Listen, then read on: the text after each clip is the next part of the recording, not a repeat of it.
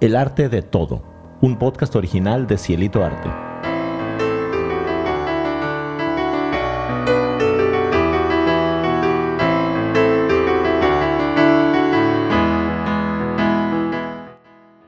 Hola, ¿qué tal? Buenas noches. Estamos transmitiendo esta noche desde Hanoi, Vietnam.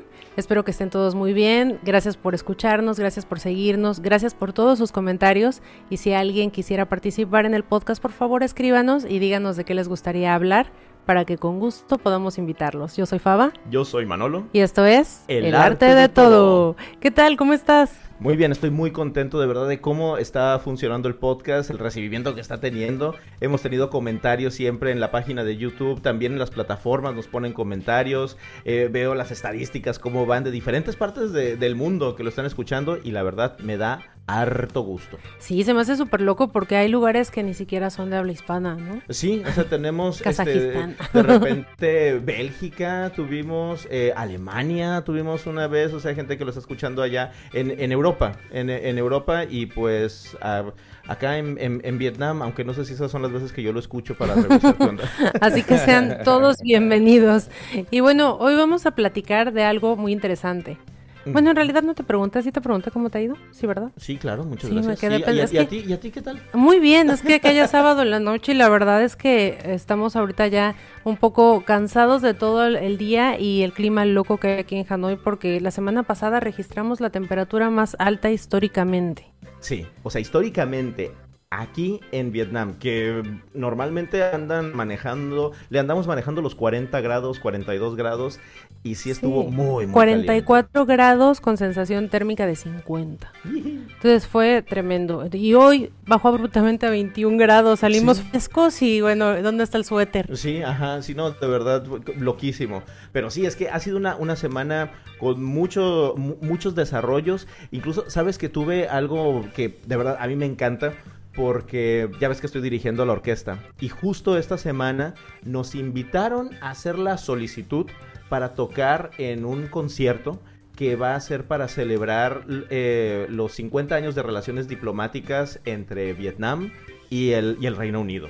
Entonces, eso también va a estar padrísimo. Es súper interesante. Y oye, ¿y Artudito qué?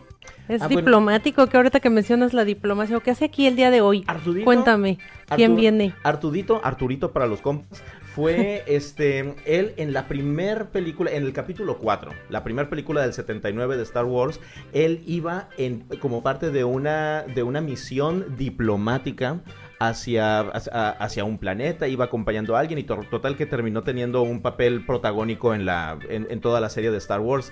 Entonces es por ese asunto de ser diplomático que él nos está acompañando. ¿Qué hace un diplomático?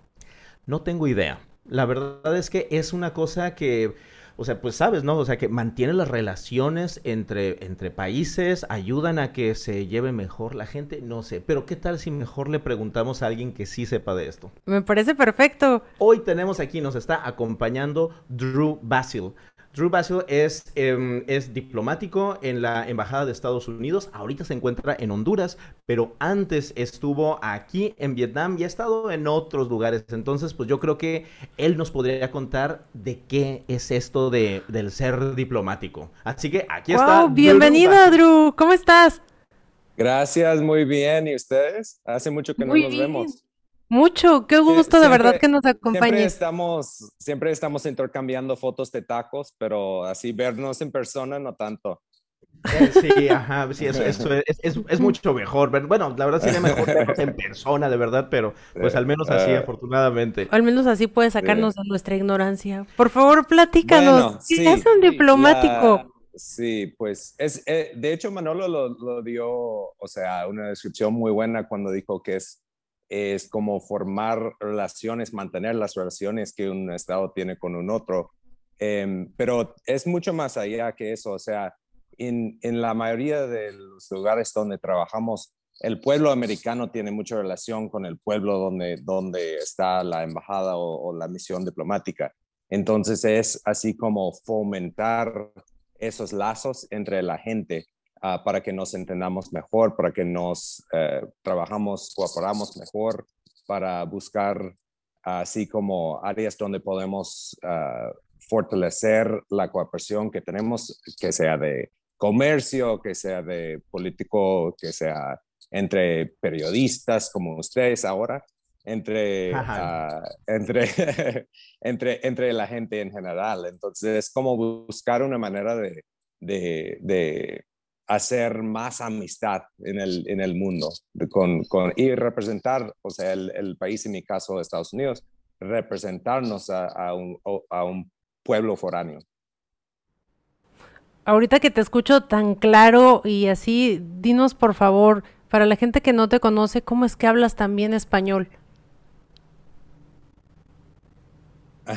No sé si hablo tan bien, pero estoy casado con una mexicana y pues si digo algo mal me, me jala las orejas. Entonces como entre 10 años de conociéndola, pues ha, ha, ido mejorando y mejorando, pero, pero um, tengo mi, mi, licenciatura es, es, en historia de América Latina, entonces tuve que aprender español en, en la universidad y pues uh, fui a estudiar en Argentina, en Mendoza, Argentina, entonces yo hablaba así. Y cuando llegué a México en mi primera asignación, en mi primera asignación diplomática, pues me dijo la que ahora es mi esposa, me dijo, pues sí, me gustas, pero si hablas así, no sé, no sé si puedo seguir eso. Entonces yo tu, tu, tuve que cambiarle, che, boludo, para el pinche, güey. Entonces, pues, esa, esa, es todo, toda la historia. Sí, pues es que es completamente, bueno, no completamente diferente, pero sí es muy distinto desde el sur, o sea, desde la, desde, Sudamérica. Bueno, bueno, bueno, no, Mendoza, perdón, que decías, hasta, pues, el, ¿de dónde es tu, de dónde es tu esposa?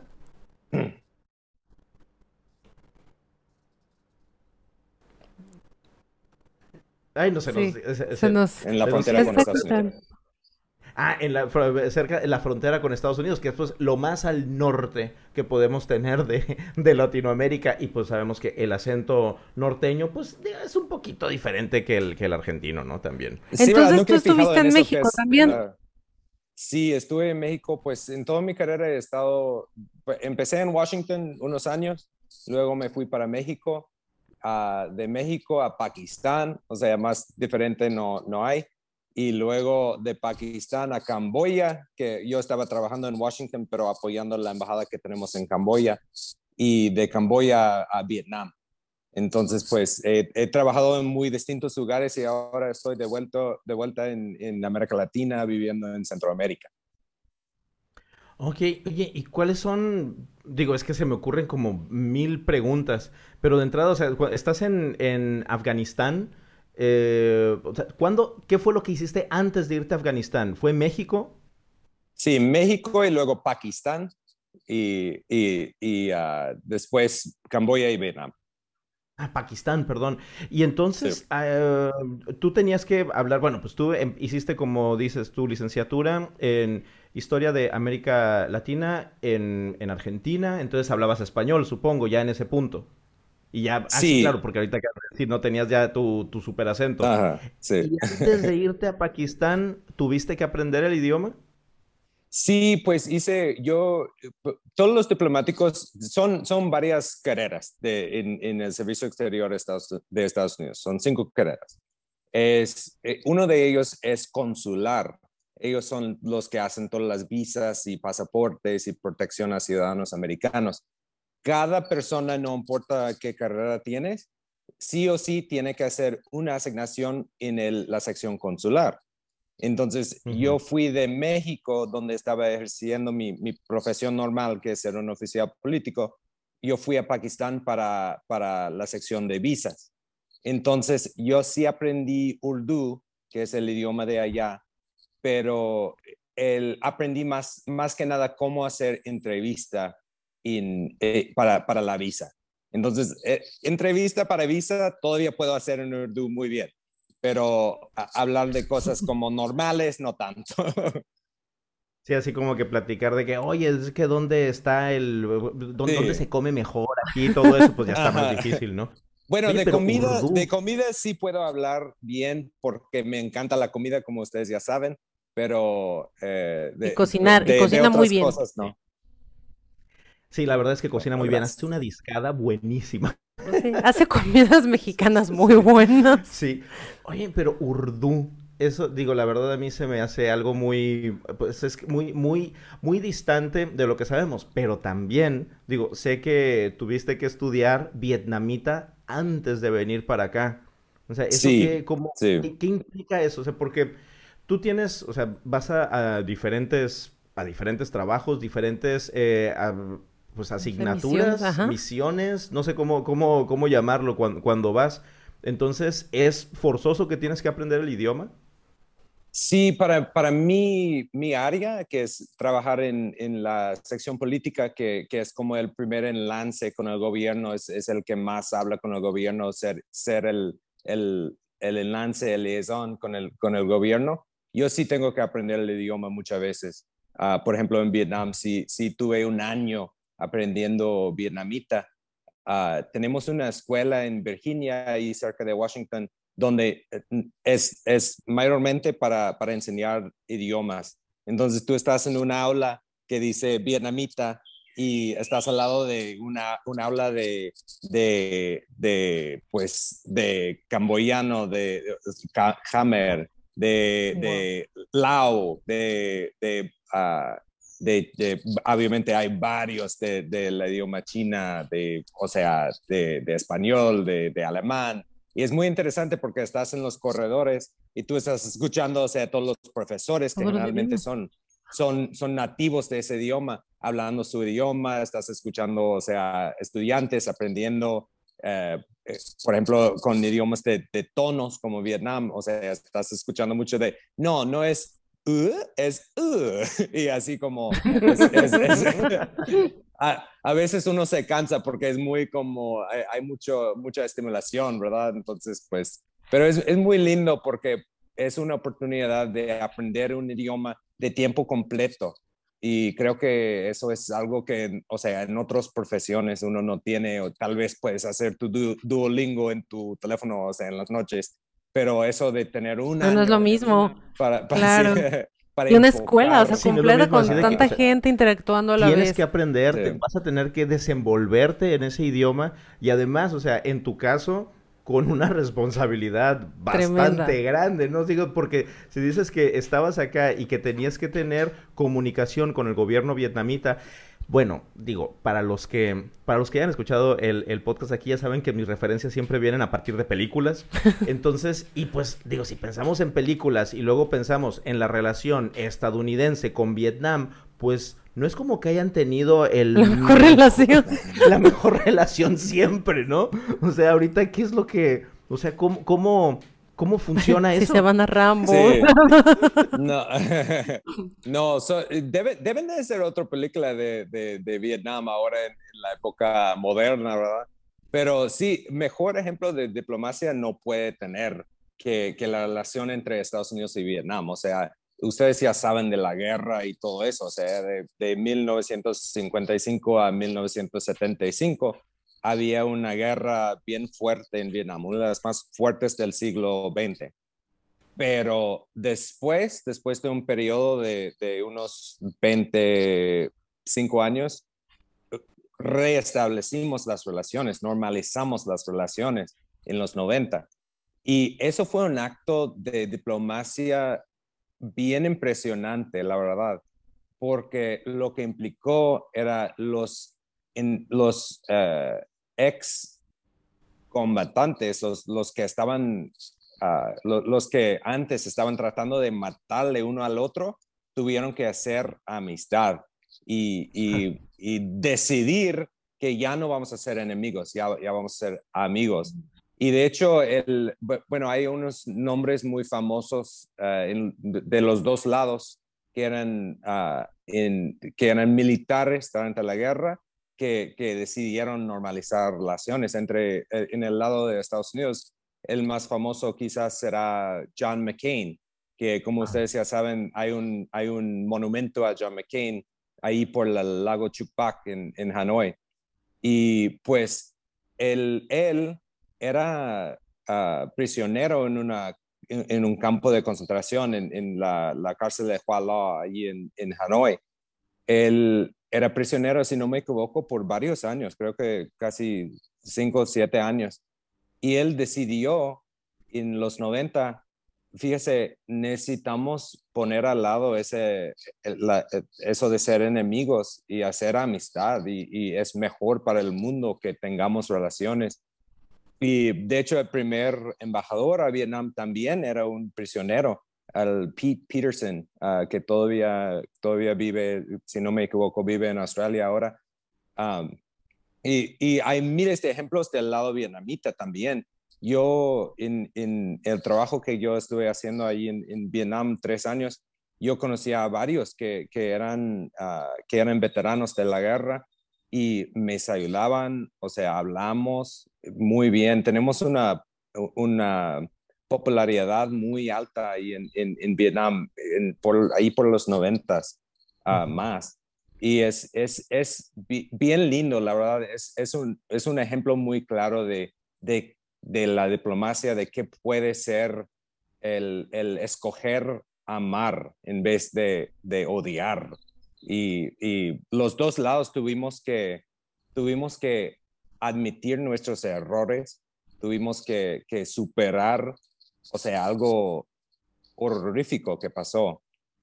Sí, ¿no? Eso es que yo creo que eso es una, una algo muy bello de de lo que es la, la, diplomacia y hasta cierto punto también, o sea, la, la política, ¿no? De verdad tener esa, esa capacidad de tener que decir, o sea, hemos vivido esto, vivimos esto, antiguos líderes nuestros nos llevaron a este punto, pero ahora tenemos que seguir adelante. Claro, no somos nosotros, estamos en otro punto, ¿no? Sí, y más ahorita, o sea, aquí Vietnam es un país que, que está creciendo, un país bellísimo y... Con gente muy amable. Sí, que tiene muchísimo que ofrecer y pues qué bueno que tenga esa relación con Estados Unidos, que es una de las pues economías más grandes del mundo. Así es. Oye, y ahorita estaba pensando, ¿cómo fue la primera vez que te fuiste tú a, a una, ¿cómo le llaman? Diploma. A una ¿Cómo le dices? asignación. Misión, asignación. En, ¿Cómo en qué año?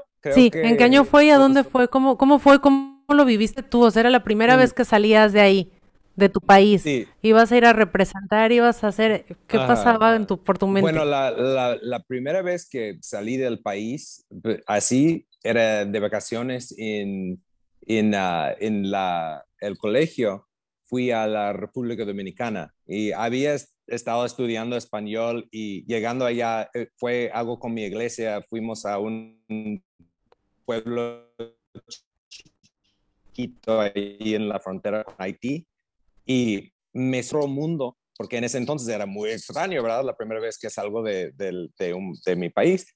Todo ese otro mundo está a una hora de avión, o sea, de Miami es, es así como, es, es como encontrar, no sé, encontrarte en, en, un ámbito totalmente diferente. Yo dije, yo quiero seguir explorando y experimentando eso. Y pues, pero mi primera, mi primera asignación, así como en el, el servicio exterior, uh, después de unos años trabajando en Washington, fui a México, precisamente ahí a la frontera. Y te, te, les digo, o sea, no quería ir. Yo dije, yo, yo puse, tenemos, teníamos una lista de 100 países, porque éramos 100 personas en, en mi clase de entrada del, del, servicio. Y México era el 105. No, hombre, no, hombre, yo puse, todos pusimos o, o alto, mediano o bajo. Yo puse Matamoros bajo. y como, no, no por no querer ir a México, pero yo dije, bueno, hablo español y he ido a México yo quiero experimentar algo totalmente diferente, yo quiero ir a China, yo quiero aprender un idioma muy diferente, quiero vivir algo muy diferente. Oye, y perdón que te interrumpa, ¿y qué hay de lo, de lo peligroso, por ejemplo? O sea, yo creo que escuchabas también, ¿no? Lo que estaba pasando en ese momento en esa parte de México, o sigue pasando, no sé. Sí. ¿Qué decías? Pues ¿No era también una, un motivo para decir, eh, no, no voy? o algo así? La, verdad, la verdad, o sea, ahora me enfoco más en la seguridad de un país porque ahora tengo niños, tengo familia conmigo, mi suegra vive con nosotros. Yo quiero que ellas pueden caminar en la calle, etcétera. Pero en ese entonces yo no estaba muy enfocado en eso porque era soltero y así como no, yo, bueno, joven también, así como no, no, no entendí joven, más joven. joven. Y, pues entonces eh, era, más, era más eso, o sea, quería experimentar algo nuevo y yo dije, pues la frontera no es diferente, o sea, va a ser como Estados Unidos. Y yo estuve muy, muy mal. No es algo, no es, e, es algo único. O sea, ustedes ya saben, porque creo que sí han ido a la frontera, ¿verdad? Sí. Es, es, es un mundo aparte, o sea, no es México, no es Estados Unidos. Y ahora me encanta hasta que estamos comprando una casa ahí en Brownsville, en el lado de, Texas, de, de, de, de México y Estados Unidos. Y es, es, es mi lugar favorito, es donde quiero jubilarme, es, es, es el top, pero por la comida, por la gente, por la cultura, por la mezcla de idiomas.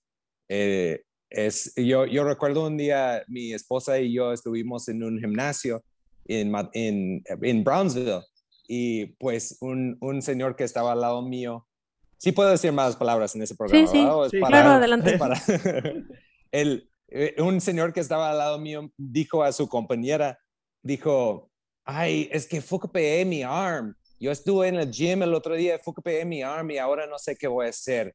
Eh, necesito ir al, al, doctor. Y eso, eso me excluye de culturas, de idiomas, o sea, eso, eso me, me, me, gusta bastante. Y cuando llegaste aquella vez, la primera vez, ¿cómo fue? ¿Lo sentiste igual o, te sentías un poco extraño en un mundo raro? Eh, ¿Cómo lo viviste? ¿Tuviste pues experiencias divertidas? ¿Qué fue lo mejor que te pasó ahí? ¿Lo peor? No sé. Pues sí había problema de seguridad en ese entonces y lastimosamente hasta ahora también.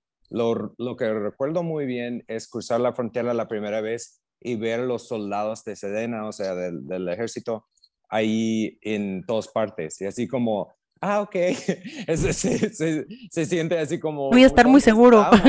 Sí. sí, sí, pero eh, eso sí me llamó mucho la atención, pero obviamente había preparado para eso y yo sabía que estaba, que estaba pasando. Y la verdad, o sea, México es un país, como ustedes ya saben, muy dinámico, muy interesante, con una gente encantadora. Y pues estando allí viendo eh, la política, sobre todo la política que es entre pueblos fronterizos, porque eso es, eso es una diplomacia también muy relevante, muy cercano, porque, o sea, estás viviendo al lado de otro país, estás viviendo eh, eh, con, con, con, entre familias que tienen parientes de los dos lados, o sea, lazos más, más fuertes. Estás en el limbo, estás ahí en medio de todo. Exacto, y como verlo de cerca de cómo afecta las relaciones entre la Ciudad de México y Washington, cómo de inmediata afecta a, lo que es un pueblo chiquito en términos de Estados Unidos. Brownsville es un pueblo chiquito y, y McAllen también, pero cómo afecta de inmediato la gente que está viviendo ahí y sus, sus vidas, su economía. O sea, era como un ejemplo muy cercano de, los efectos prácticos y, tangibles que tiene la diplomacia. Pues claro, no es como, digo, no me quiero poner muy político ahorita, ni porque además ni siquiera lo entiendo muy bien, pero todo lo que está ahorita pasando con el capítulo 42, lo que está, la, la ley que parece que se va a aprobar o no en Florida y que está, hay un éxodo, parece, de latinos ahorita ahí, o sea, es algo... Es todo, sin contar la comida de gato, ¿verdad? Sin contar lo de la comida de gato, que bueno, pues este, yo, Qué desafortunado. Prefiero, yo prefiero whiskas, la verdad. Este, no sé ustedes, no, no sé tú cuál prefieres. en una discadita. Oye, y para todo esto, ¿qué pensabas tú de la gente que vendía quesos? Vendo quesos. No. Ya lo tenemos para eso, es nada más para que vean qué tan mexicano es. en mi educación mi educación eh, de español y de la cultura hispana obviamente tiene que ver Facundo en, o sea, entonces pues no, cada rato le digo a, a Manolo y Faba pues vendo quesos, vendo que no voy a decir la segunda parte porque eso está grabado. Sí. sí. sí, Luego les decimos, para la segunda parte tienen que referirse a la canción de Facundo. No, es que sí, fui a una iglesia menonita, eh, eh, yo crecí yendo a una iglesia menonita, es en serio. Y pues era un, un ramo de los, las menonitas así como muy, o sea, que tenía mucha una vida moderna que nosotros diríamos normal, ¿verdad? pero eh, es, es, muy chistoso porque ahora en México, cuando estoy hablando con la gente, a veces digo, no, no, sí, soy de aquí, soy menonita nomás. Y pues, la, no, eh, no o, o, digo que soy de Tampico, no sé. originalmente de dónde, de dónde eres?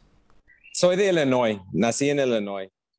Ya, o sea, para en un, básicamente en un, un, campo de maíz, o sea, era un pueblo chiquitito, nada que ver con Chicago, o sea, como cuatro horas al sur de Chicago manejando, y era un pueblo de 20 mil personas, con, que, que básicamente era, que había dos industrias, la industria eh, eh, es muy cerca de Peoria, entonces pues ahí es Caterpillar, los tractores. Pues, entonces la, creo que como la mitad de mi clase, los papás trabajaban en, Caterpillar y eh, un gran porcentaje de nosotros eran, eran uh, granjeros de, de, maíz principalmente. ¿Y qué, qué, porcentaje eran historiadores de América Latina? ¿Qué onda con no, eso? eso?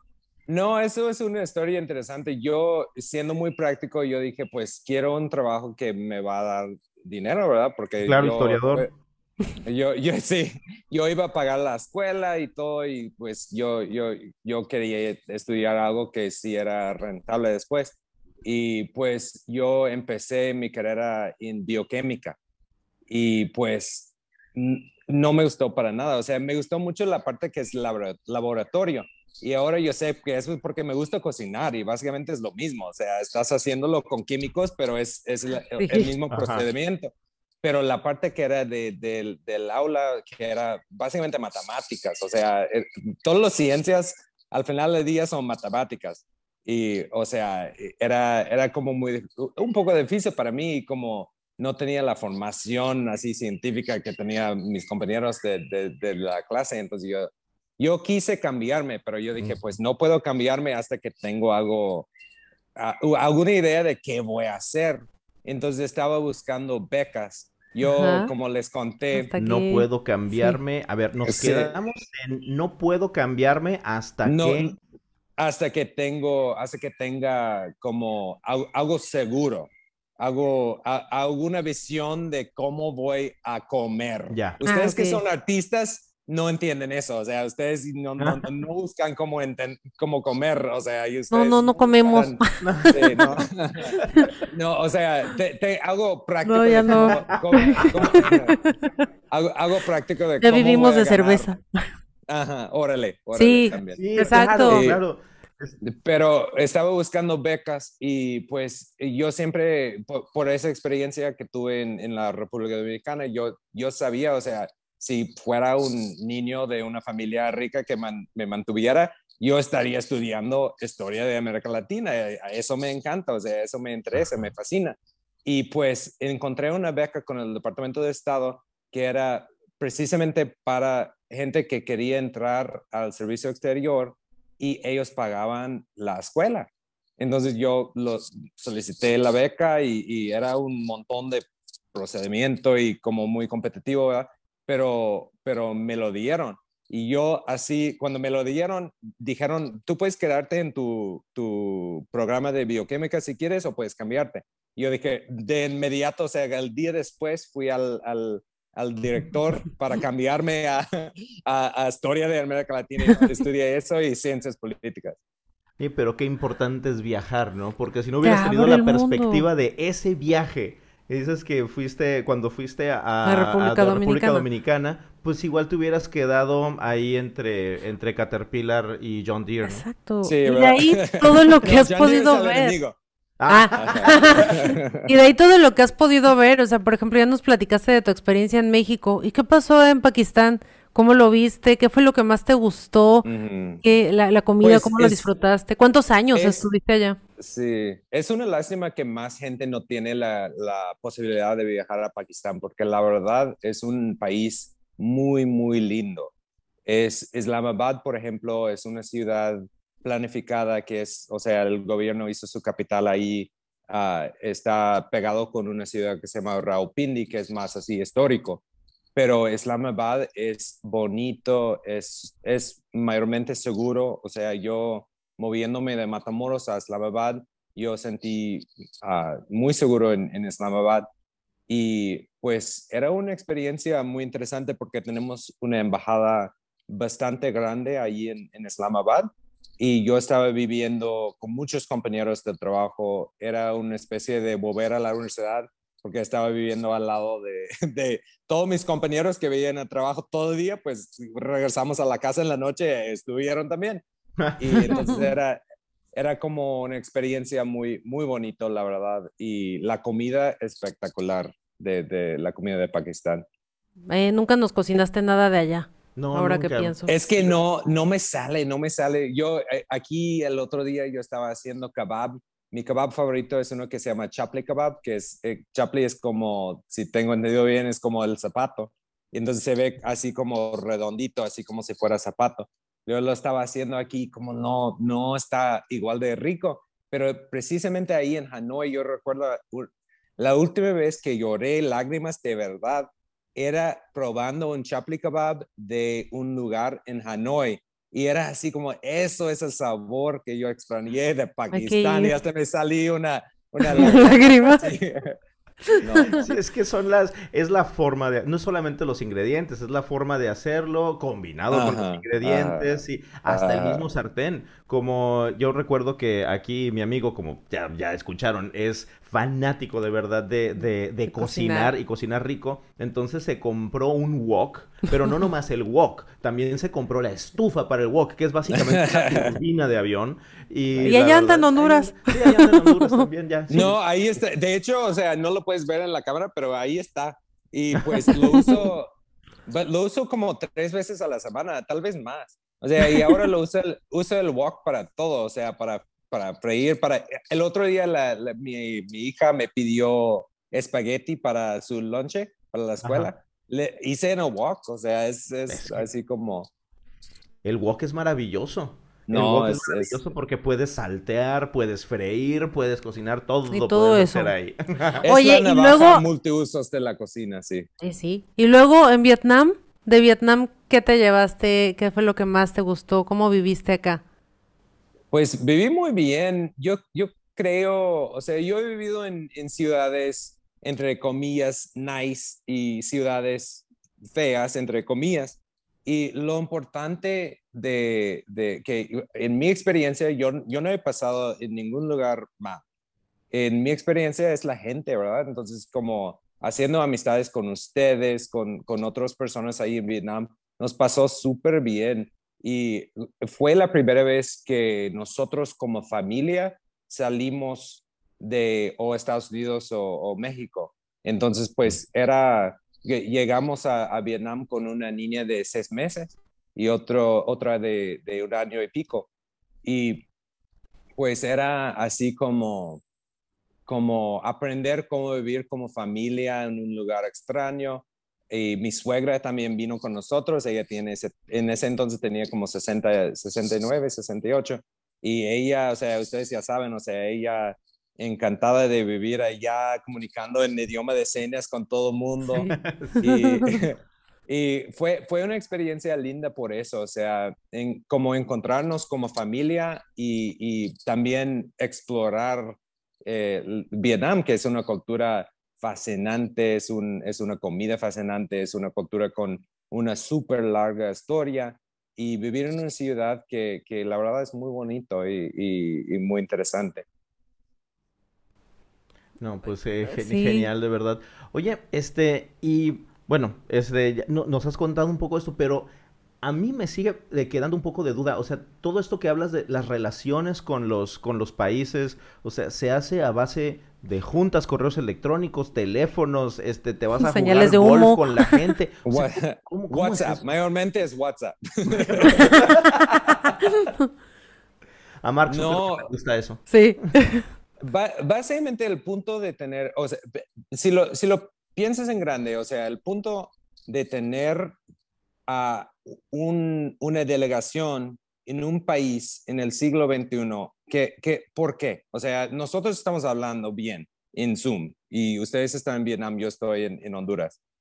El, el punto de tenerle a una persona ahí es hacer las relaciones y hacer, eh, entender de primera mano qué está pasando y vivirlo y sentirlo y tener una visión más amplia de cómo es.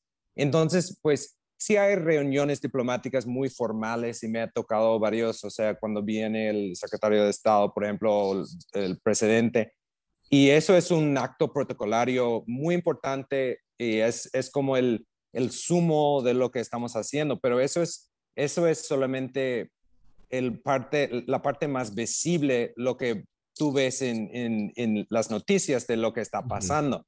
Porque te juro, porque he estado de esa persona, cuando el presidente o cuando el secretario de Estado está firmando un acuerdo, pues eh, ha sido unos pasos de años para llegar a ese punto. El, de negociación entre, entre tú y tus homólogos o sea, en el bar, en el, el, Ministerio de, Servicios Exteriores, tal vez, en, y, y, eh, lidiar con abogados de cómo, dónde vamos a poner todas las comas y cómo, cómo va a ser exactamente el asunto, por qué estamos haciendo, por qué necesitamos eso. Pues es, es todo un proceso y todo eso requiere de relaciones fuertes, porque tiene que haber relaciones de confianza para, para que yo te creo cuando me dices, yo voy a cumplir tal cosa si ustedes cumplen tal cosa. Yo tengo que tener confianza en ti, que cuando lo dices es que porque lo vas a hacer, ¿verdad? Y eso requiere de una persona viviendo en el lugar que puede hacer esas relaciones fuertes de, largo plazo para, para poder que, para que pueda llegar al presidente un día o unas horas para firmar un documento y para, para platicar con otro líder de otro país. Wow, muy interesante. Muy, muy interesante. Oye, y este, bueno, yo nomás, este, y tú tienes el pulso mucho de, ah, tú estás ahorita en Honduras, este, trabajando para el, la, eh, en, para Estado, Estados Unidos, pero igual tienes el pulso de, de, las relaciones que hay con México, pues porque tu esposa es, eh, es, mexicana. es mexicana. ¿Tú cómo ves entonces la relación que hay entre, entre México y Estados Unidos? Así a, grandes rasgos. Una, tenemos varias relaciones muy cercanas en el mundo, ¿verdad? O sea, Estados Unidos, Inglaterra, Estados Unidos, Canadá. Yo pondría México en esa categoría de relaciones eh, más cercanas que tenemos. Y lo digo porque, el, eh, por ejemplo, en mi caso, mi familia es mexicana-americana, mi esposa es mexicana, mis niños son mexicanas-americanas. Y, y, tenemos ese, tenemos muchos ejemplos, eh, eh, es un, es un porcentaje bien importante de los Estados Unidos que tiene parientes en los dos lados. Y tenemos una historia larga que, que, que, que lo, que lo que pasa en, en, en, en, Estados Unidos afecta a México, como todos sabemos. Lo que pasa en México también afecta bastante a los Estados Unidos y yo he vivido eso ah, ahora que hago mi hogar cuando estoy en Estados Unidos es Bronzeville. O sea, yo veo muy bien que cuando pasa algo en Matamoros sí afecta bastante a, a Bronzeville y a los Estados Unidos. Entonces, pues es una relación muy, muy cercana. Y de hecho, si no me equivoco, tenemos nuestra embajada más grande hoy en día en la Ciudad de México, precisamente por eso. Ah, sí. Había gente trabajando, había gente trabajando en México de casi todas las agencias del, del, Estados Unidos, o sea, hasta hay, tenemos una un servicio de pensiones para la gente que trabaja en el ferrocarril. Había una oficina de eso en la Ciudad de México. O sea, y, si no me equivoco, yo creo que es uno de los únicos países donde muchos gobernadores, por ejemplo, el gobernador de California, de Texas, tiene oficinas en, en el estado de México, eh, digo, en la Ciudad de México, precisamente porque es tan importante para nosotros ese comercio ah, y, mucho más entre los varios ah, acuerdos comerciales que tenemos, o sea, que hemos firmado. Em, entonces, no, es, es, es una relación bastante importante para los dos países, yo creo. Ah, muchas gracias. Muy bien. Pues yo tengo dos preguntas antes de irnos. Lamentablemente se nos está acabando el tiempo y una es así como que muy básica, pero yo quisiera saber cuántos presidentes has conocido. Mm, a George W. Bush sí conocí. a Barack Obama sí una, una, vez, o sea, de lejos, no así como, ah, ¿cómo estás, compa? pero, pero al presidente Trump no, no, no, no conocí y a Biden, bueno, como senador sí conocí a, a Biden una vez en un elevador, pero... Todavía no. Oye, ¿a Michelle Obama la viste alguna vez? No, no, de, no, no, no. Que yo soy una gran fan. Sí, a mí también me encantaría. Todavía, voy a tener la oportunidad, me sí, me consigues por favor un algo, un autógrafo, una foto, una servilleta, lo que sea. Y bueno, para terminar el programa me gustaría preguntarte, ¿tú en qué encuentras el arte en lo que haces? Pues quiero volver a algo que dije al principio, que es, es para mí la diplomacia son dos cosas.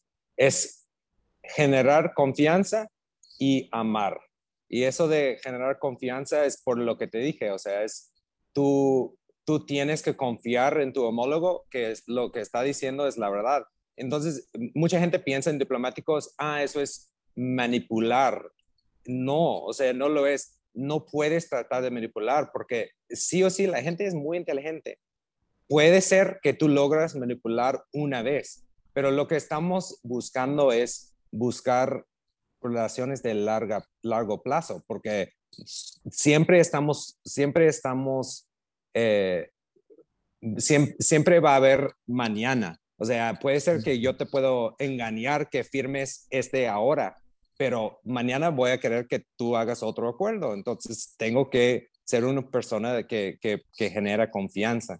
Entonces, eso es el arte, o sea, es, es poder hablar con la gente de una manera directa, de una manera honesta, de, decir lo que tú quieres muy abiertamente y generar la confianza que ellos pueden decir también. Obviamente hay muchas reglas culturales que no vas a poder cambiar. Por ejemplo, en Vietnam, la manera que, que te dicen que quieren es muy diferente que un mexicano, pero tienes que aprender a escuchar lo que realmente están diciendo detrás de las palabras. Y lo otro de amar, que también es parte del arte de la diplomacia, se me hace, es buscar el bien de otra persona. Eso es amar. O sea, la, definición de amar es buscar el bien para el prójimo, ¿verdad? Y, nosotros como, como diplomáticos, como, como, como países, lo, lo, como lo idóneo es que estamos buscando situaciones de ganar, ganar. Y si yo estoy buscando siempre tu bien, obviamente siempre buscando el bien de mi país también, podemos encontrar esas soluciones de ganar, ganar y podemos salir adelante en una forma que, que beneficia tanto a, tu, tu, pueblo como el mío. Y eso es, eso es como la, el arte en lo que estamos haciendo. Y cuando falla eso, pues ustedes lo están viendo, o sea, ustedes lo vieron en Vietnam, o sea, yendo a los museos cuando, cuando falla ese confianza y ese amor, pues lleva unas consecuencias destrozosas. Y eso es, eso es lo que estamos tratando de evitar. Y todo que podemos, eh, toda esa destrucción que puede ser tan horrorífico, su, el, el otro lado de la moneda es construir una relación que puede ser igual de impresionante. Ah, y creo que Vietnam es el ejemplo perfecto. O sea, ahora tenemos una relación estrecha de amistad y estamos haciendo cosas maravillas para los dos pueblos. Eh, y eso eh, en sí es el arte, es la esencia de, la, diplomacia. No, pues qué bello de verdad. Y sí, yo, yo estoy muy de acuerdo eso, en buscar ese, ese equilibrio, e, e, ese equilibrio entre entre lo que necesita, lo que quiero, lo que lo que puedo ceder, lo que quiero ceder también. Es que eso deberíamos de aplicarlo hasta en la vida diaria. Sí. O sea, es de verdad una gran enseñanza que, que si lo hiciéramos así, imagínate, empezando en casa, ¿no? Sí. Nos funcionaría muy bien. Pues nos da muchísimo gusto que nos hayas acompañado hoy, te lo agradecemos con el corazón, sabes que te queremos mucho y fue una plática de verdad muy enriquecedora y bueno, yo ya entiendo ahora que es diplomacia. Sí, yo ya entiendo un poco mejor también. Muchas gracias, Drew. Y si no, pues. Bueno, no, gracias a ustedes. sí. Muchas gracias. Bye. Adiós. Adiós. Recuerden seguirnos en www.silitoarte.com, también en todas las redes sociales y pues ahí le dan eh, suscribirse, cliquen en las notificaciones y todos. Muchas gracias por compartir. Sí, muchas gracias. También pueden ver en www.cielitoarte.com, ahí tenemos todo. Hay artículos, están las entrevistas, está muchísima información. Y pues bueno, me ha dado muchísimo gusto que nos acompañen el día de hoy. Por favor, compartan esta charla. Es muy, muy interesante, muy divertida y de una persona que queremos mucho. Él y su familia de verdad son unas, unas personas bellísimas. Así es. A mí me dio muchísimo gusto ver aquí a mi, a mi amigo. Así que hasta pronto y, adiós. Hasta luego. Porque en todo siempre se encuentra arte. Recuérdenlo.